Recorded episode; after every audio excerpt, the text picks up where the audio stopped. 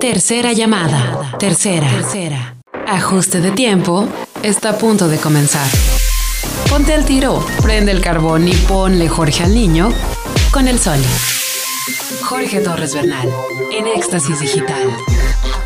Ajuste de tiempo, segunda temporada. Diputado, ¿cómo se encuentra? Entonces, Bien, trabajando. Muy contento, mucho trabajo. Estamos trabajando sábado y mañana también, pero realmente ha habido mucho interés de los medios de información. Ha ido Sin duda, porque- Ayer hice 15 o 16 entrevistas o reuniones por Zoom.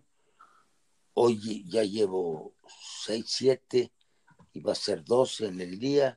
Mañana domingo también todo el día. Vamos bien, hay interés de la gente y se le están quedando las ideas. Aquí el tema es reproducirlas más y más. Por ejemplo, hoy en dos entrevistas hicimos la- las definiciones de lo que debe ser, de, los que, de lo que debe ser Morena. ¿Cómo andan las cosas por allá y qué preguntas tendrías que hacer? Con mucho gusto, diputado. Mire, el primero es eh, la más reciente publicación que veo yo en sus redes sociales, tanto en Facebook como en Twitter, sobre el tema de los magistrados de la Sala Superior del TRIFE. ¿Qué pasa con ese tema? Bueno, pues ahí está el documento que se llama este posicionamiento de los diputados, Janino Tal, de los magistrados Janino Tal y Ricardo Reyes, sobre el trabajo, sobre las sesiones y resoluciones del Poder Judicial, del Instituto, el Tribunal Electoral del Poder Judicial de la Federación. Ellos acusan varias cosas, claramente.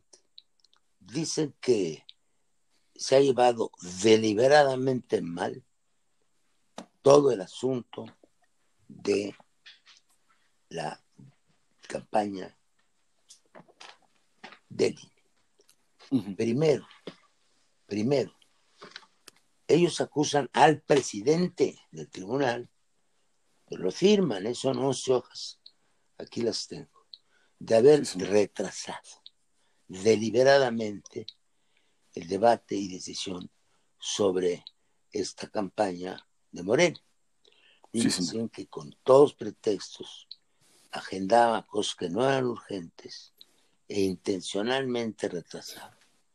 Ahora, la denuncia es muy fuerte, dicen que, una, que fue una actitud no neutral y luego la acusan de, de participación, ¿cómo se llama? Deliberadamente este, ilegal.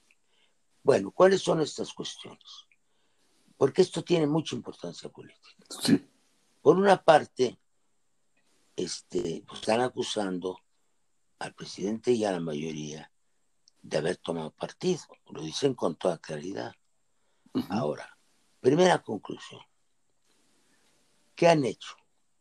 Retrasado la, eh, adelantado la campaña, adelantado la decisión final sobre la presidencia y secretaria general del partido.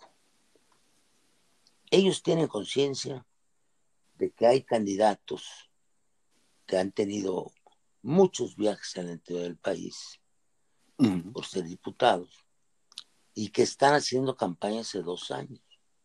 Claro. Nunca han sancionado los excesos de campaña. Entonces va a competir una campaña que, de- eh, que dura el tiempo que la autoridad ha establecido y que tiene las limitaciones de todo tipo, contra otra, o dos quizá, una la más notoria, la de mi amigo Mario Delgado, que tiene tres años con fondos públicos recorriendo al país en campaña. Dos, no acuerdan ninguna sanción para quienes violen las normas. Tercero, le ordenan al INE, así dicen, ordenan que intervenga en las elecciones internas de Morena. La, ley, la Constitución y la ley son claras de que los órganos electorales, INE en particular, no pueden intervenir en asuntos internos. internos del partido, sino la petición de estos. Le ordenan también que, las, que se resuelva por encuestas, por encuestas, sin decir de qué se trata este, la decisión sobre quién ganó las elecciones, presidente secretario general. Yo no conozco ningún caso en que el, el Tribunal Electoral sí, ordene que no se sigan los estatutos del partido, cuando al revés, habitualmente miembros inconformes del partido denuncian que se ha violado los estatutos. La gran paradoja que debe quedar en la memoria de la gente y para siempre es que en esta ocasión ese podrido tribunal le está ordenando al INE y a los partidos que violen los estatutos, inventando un tipo de elección que no está considerada dentro de nuestro orden interno. Así oh, de sencillo. hacerles una controversia constitucional. Yo quiero mandarlos a juicio político. Bueno, luego le ordenan al INE acciones públicas para las que no está facultad.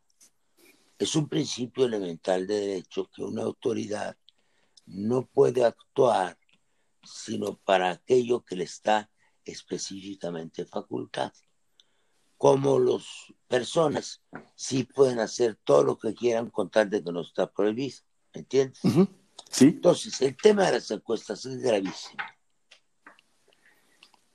Al INE le ordenan encuestar. Pero el INE ya había dicho que no tiene sistema de encuestas, porque no están, no está facultado para ello. En un discurso, en un discurso Lorenzo, Lorenzo Córdoba, consejero presidente del INE, se queja de estas cosas. Hace un discurso muy severo y todo, pero dice que las va a acatar. Yo había venido con él, ahora ya no me contesta el teléfono. Y le voy a mandar un recado público mañana. Este dice del Bacatar. Entonces, como no tienen costadoras, no tienen, entonces contratan encuestadoras que son negocios. Son claro, son empresas privadas. Exacto. Y peor de, todavía, ah, lo, esto se lo carga y va a ser muy caro a las prerrogativas del partido, cosa que también hay que protestar. También hay que protestar. Sin duda. Que no autoriza. Bueno. Y luego, como no le da alineamientos, ¿quién va a decidir la contienda? Encuestadoras privadas. Pues no se reserva, no se reserva el INE ni siquiera la facultad de dar lineamientos o de después de realizadas ver los resultados y ellos hacer una declaratoria final. O, sea que, o sea que sería como, como quien dice Lorenzo Córdoba estaría haciendo, bueno, está bien, voy a hacer caso, pero pues a ver cómo sale, y vámonos. Ahí está. No, no, no, es mucho más mañoso. No, no, mucho más mañoso. Yo protesto, pero lo hago. Y lo hago a mi manera para, fíjate, obedezco, pero no asumo la responsabilidad. La delego en un órgano que no es del poder público. Lo que está haciendo Lorenzo Córdoba es darle una facultad pública, nada menos que el decidir el resultado de una elección interna, sí, a encuestadoras privadas, que son corporaciones mercantiles, algunas son serias, otras medio serias, pero no tenemos quien lo discuta. Por ejemplo, una asociación elemental, tú eres experto en medios. Oigan, le voy a ordenar porque no tengo encuestadoras, pero yo voy a revisar los resultados. Y el que va a cantar el resultado soy yo. No se hace pato. No se está dando cuenta el Consejo del INE que está poniendo la facultad de juzgar una elección a empresas privadas. Luego que no se queje, luego que no se quejen los consejeros o el consejo del INE de que la facultad ya de facto se perdió o se va desvaneciendo en los hechos, más no en la ley. Claro, la pasó en entidad privada. Es como si yo tengo, bueno, que el tribunal, el tribunal tiene que leer en finalmente una elección presidencial, por ejemplo. Le dimos la facultad malamente al tribunal, porque ni siquiera intervenimos en su formación. Son gentes del Poder Judicial de la Federación. Ahora hay que apelar al Consejo de la Judicatura ahorita. Estamos viendo qué acciones. No, aquí hay una serie de falsificaciones, de ¿Hay simulaciones. Bueno, ese es el tema. Nosotros no hemos definido todavía una estrategia. Por eso también acordaron los tiempos. Para no dar hay tiempo. que es necesario saber a nivel nacional es las elecciones, finalmente. El que va a decir la última palabra son empresas privadas. Eso es, eso es gravísimo, Porque, diputado. claro, porque el INE le sacó al bulto. Eh, Una- tal vez, por- tal vez, eh, sí, dígame. No, dime, dime, pregunta. Eh, eh, tal, tal vez, tal vez la, eh, la analogía es incorrecta y es, eh, pero no, no pretendo minimizar. La política, en este caso, porque estamos viendo un va y viene, es como el box, don Porfirio. Bueno, se puede comparar con todo. Ya lo comparó un, un compañero que es experto. No, yo fui boxeador. Yo lo sé. Bueno, es el knockout. La decisión, si lo toman por decisión, ya los dados están marcados. Y si es knockout, lo van a inventar ellos. Claro. Va a ser, va a ser, pero ya de- eh, hay bajo protesta.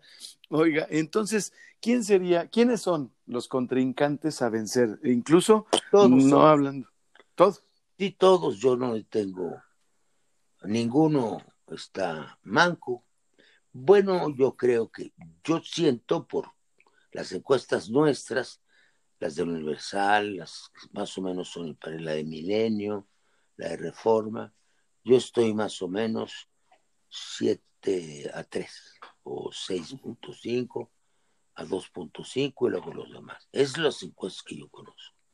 La de los periódicos son menos amañadas, desde luego porque tienen un público al, al cual responder. Porque los periódicos son de alguna manera, si no instituciones de Estado, si son organismos públicos de comunicación, pues se deben Sí, al público. Bueno, Sí, señor. Ahora, eh, le quiero preguntar eh, sobre la salida de los gobernadores de la CONAGO. ¿Qué, Déjame qué esto, acabo de explicar lo de la salida de los gobernadores. Entonces, yo hago un llamado a todos mis compañeros. Tú estás eh, este, transmitiendo solo para el estado de la laguna o más. No, eh, no, yo estoy, yo estoy transmitiendo, el podcast se transmite a, a todos los que estén escuchando a- a- en el mundo conectados eh, en Spotify o en Apple, que, que les interese el tema de la política, de Morena, de Porfirio Muñoz Ledo, es por intereses. Pero llegamos a cualquier lado. En este momento podemos etiquetar a Lorenzo Córdoba también. Etiquétalo. Etiquétalo, por favor, a ver. Claro que sí. Debe estar comiendo, pero en fin. Pero em, este, le, pregunta, le preguntaba yo sobre eh, los gobernadores y su salida de la CONAGO. Bueno, aquí hay varios asuntos. La pelea política, la, la estrategia de una parte de la oposición, no sé si de toda, es luchar no en el plan parlamentario, por ejemplo, que les ganamos, sino en el plan territorial. Es una aventura peligrosa, porque en vez de apoyar lo que se les ha ofrecido y de hacer un diálogo con el presidente y con el Congreso, sobre todo nosotros manejamos el presupuesto, y ahí están ellos representados. Lo que se tiene que hacer es una convención nacional fiscal.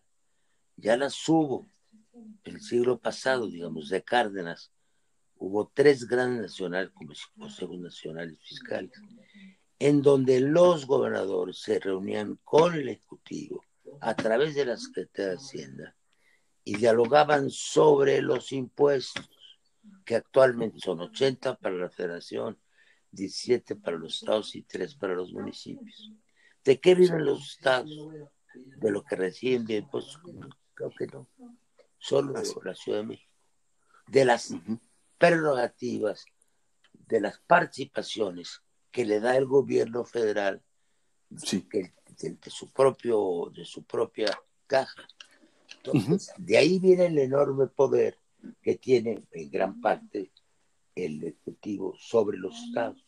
Entonces, sí, señor. La, fíjate, yo hice un ensayo en 64 que me encomendó a qué organización del PRI se llamaba Yepes.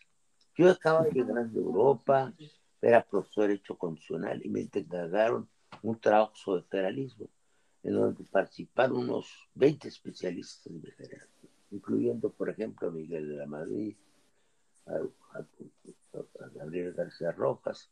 Entonces, propusimos desde entonces una nueva Convención Nacional Fiscal. Todo está muy turbio todavía. Pero el gobierno, cuando era secretario de Hacienda, David Ibarra, hizo la ley de coordinación fiscal, en donde, bueno, se despachó con la cuchara grande. Claro, en una ley federal que propuso Hacienda es la que tiene congelada la situación. Hay ah. que derogar esa ley y hacer una Comisión Nacional Fiscal, ¿me entiendes? Por ejemplo, en ese sexenio con David Ibarra se inventó el IVA. ¿Por qué demonios le dieron el IVA a la federación? Si es una evolución del impuesto de ingresos mercantiles. En todos los países federales que yo conozco, empezando por Estados Unidos y por Canadá, el IVA es de los estados. No es de la federación. Claro que no. Por eso te, vale un poquito más de, centavos de dólar o hasta varios dólares de una frontera a otra, un mismo producto. Así es. Además es. lógico. Yo lo llamo el impuesto de los supermercados.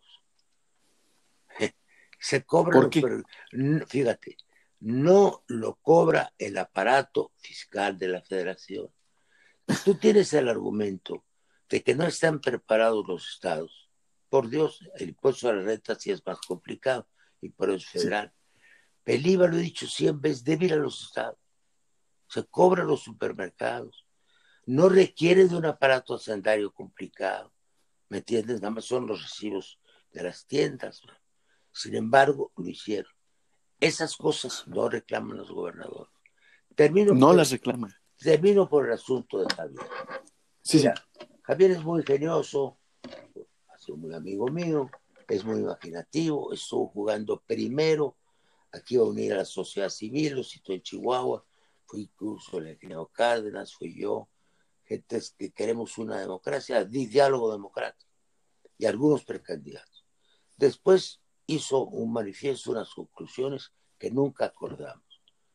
Es decir, como si apoyáramos a un candidato a oposición. Sí. Que no se decía qué nombre. De ahí salió la famosa coalición, ¿te acuerdas?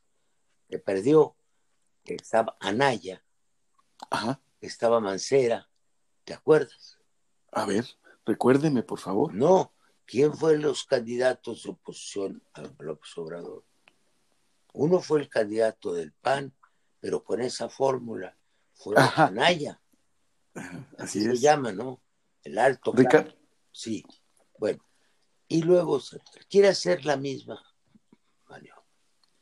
En vez de ocuparse de los problemas de Chihuahua, lo que está haciendo es exhibir problemas locales para echarle a la federación toda la mm. culpa. Ya. Para figurarse, no el gobernador, que es mucho más popular de Jalisco, sí, sí. pero también ya lo metió en el juego. Alfaro. Alfaro prefigurar un conflicto entre los estados y la federación, cosa que es muy peligrosa, pero con el objeto de hacer una falange de oposición de los estados. Esto puede desmembrar al país. En gran parte es una responsabilidad. Ahora, Javier es muy imaginativo y aunque no lo diga, es muy ambicioso. ¿Qué ¿A qué le tira?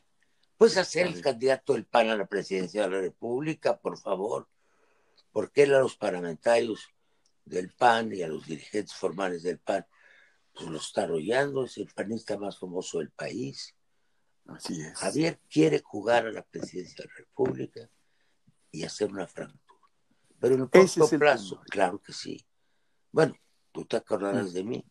¿Quién mm. más va a ser candidato del PAN a A no ser que lleguen a una negociación con Alfaro y esté MC en la, en la combinación. Pero este plan tiene como primer beneficiario teórico o estratégico a Javier, Corral. Claro. Entonces, van a empezar a crear problemas en los estados. O ya los hay, porque los hay y muchos sobran, y a todos en la federación, en la federación. Esa va a ser la guerrilla. Y la van a iniciar ahora, ¿eh? este año, porque va a ser la disputa por 17 gobernaturas. Su tirada en esta elección es tener una clara mayoría de gobernaturas sobre el gobierno. No van a tener nunca mayoría parlamentaria, no la va a tener en las elecciones federales. Si tú te cuestionas por dónde van a tener mayoría, todos los gobiernos de los estados a eso le van a tirar. No nos van a ganar las elecciones, pero van a tratar de apuntalar las estatales y con las que tienen es un peligro de fractura del pacto federal.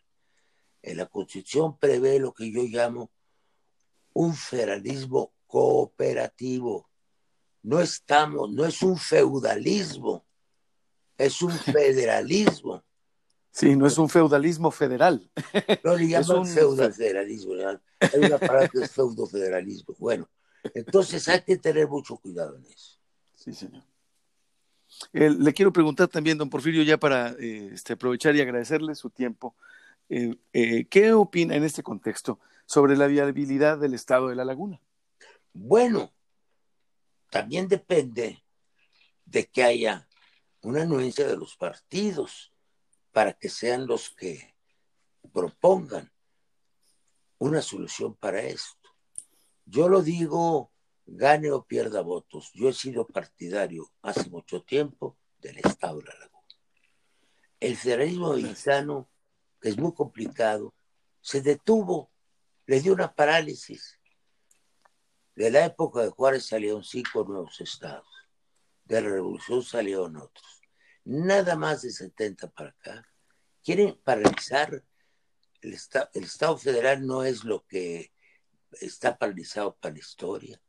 Se va adaptando al crecimiento demográfico, otras cosas. Se dirá que eso no ocurre por ejemplo en Estados Unidos, pero ya ocurrió. Los iniciales eran 11 estados, las 11 colonias, hombre. Entonces, ¿qué, fíjate, ¿qué cambios ha habido en distintos momentos en el siglo pasado? Era territorio Colima, era territorio Baja California Sur. Antes fue territorio Nayarit, fue territorio Quintana Roo, etcétera, etcétera, la cuenta.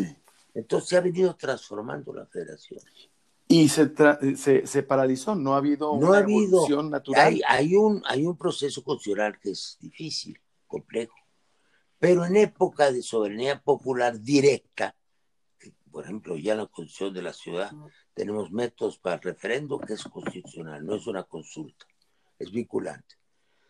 Entonces, yo creo que se debe dar la, la primera palabra por principio de autodeterminación pues a los habitantes de la laguna. De la laguna. Si, ellos están de acuerdo, se hace el procedimiento por consenso. Es lo que yo propondría como presidente del partido. Diputado. hay otro, nada más decirte, no es la, única necesidad. El Estado de México ha crecido desmesuradamente. Tiene un mundo de diputados, tiene un mundo de todo, porque son varios estados. Está el oeste norte, que es Toluca, está el del centro, y luego está el del este.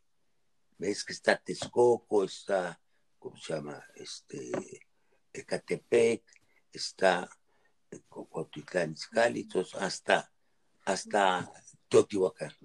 Entonces, ellos me han pedido que yo, los que son líderes de, de veras, quieren crear un nuevo estado. Se llamaría el estado de la Nahua que tendría, es la parte además fronteriza realmente con, con la Ciudad de México, que requiere una particular coordinación. Y, y, y, que además usted sabe perfectamente bien porque este por la Constitución de la Ciudad de México. Pero además le quiero preguntar, diputado Porfirio Muñoz Ledo, siendo usted como presidente de Morena sería el único eh, individuo en la historia de la política que habría sido presidente de tres partidos políticos nacionales. Bueno, eh, está en Guinness también, es un récord mundial. Ya se consultó, te lo digo en serio. Sí. Ya se consultó. El récord mundial, bueno, pues uno se entrena todo el año para ganar también las carreras. Para mí la política es lúdica también, para los políticos de corazón, de entraña. La política es un sufrimiento, es un placer creativo. Y si, te va mal, te sobas y te cuidas de que no te ocurra una vez. Pero aún así, es lúdico, es deportivo. Es como si te noquean en box, ni modo, pero boxeaste, man. Te ganan en tenis siendo tú el campeón. No porque te derrote no deja de ser un deporte lúdico que lo gozas. Eso es para mí la política una cosa que llevo en entraña para, pues no estaba yo predestinado, pero mi vida desde adolescente me fue llevando mi estudio de la historia de México y del mundo, y bueno, es lo que me importa, dejar una huella. Ahora, por último, sí, señor. ya te dije lo de los años de duración de los partidos, no, ¿verdad? No.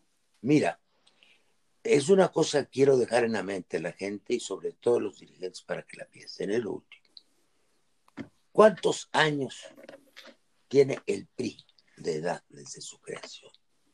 El PRI fue promovido y creado como PNR por el general Plutarco Elías Calles, después de la muerte del general Obregón, como resultado de que juntó a todos los generales para que no hubiera problemas, y ahí se les ocurrió la creación del PNR en 1929. Quiere decir que el PRI tiene 90 años de edad y todavía es la tercera fuerza política del país y gobierna, no sé, 12, 15 estados. Ahí sigue. Sí. El PAN fue criatura de don Manuel Gómez Borín, que era muy ingenioso, muy buen político, por cierto. Este, en 39 empezó. Entonces el PAN tiene 80, 80 años de edad. Yo quiero dejar algo en la imaginación de la gente es un partido más o menos de centro y el PRI, el PAN es claramente derecha y no lo niega. ¿Cuál es el partido de izquierda? Bueno, hay más pequeños, pues Morena. ¿Cuántos años queremos que dure Morena? 100 años. ¿Por qué? Porque los otros tienen esa edad. Así Esta gente no lo ve, no tiene cultura histórica. Por eso tiene que ser un partido serio, decente, de principios, de organización territorial. O sea, un partido no para elecciones, sino para las generaciones. Claro, ven un partido sexenalista. Morena, ya hubo varios ensayos de izquierda, el PRD, etcétera. No vamos a estar jugando cada vez, porque los principales que estuvimos del principio, como Cuauhtémoc, Eugenia, como yo, los que venimos del origen, estamos en Morena. Ni uno está fuera. Todos somos herederos, como dice Andrés Manuel, del 88 pero allá no había partido. Se fundó en el 2002. Entonces, si es un partido para 100 años, es lógico. Entonces la gente, por desgracia, no tiene visión de futuro. de futuro de, veras, de futurismo les sobra. Entonces la gente está actuando como si fuéramos un partido sexenal.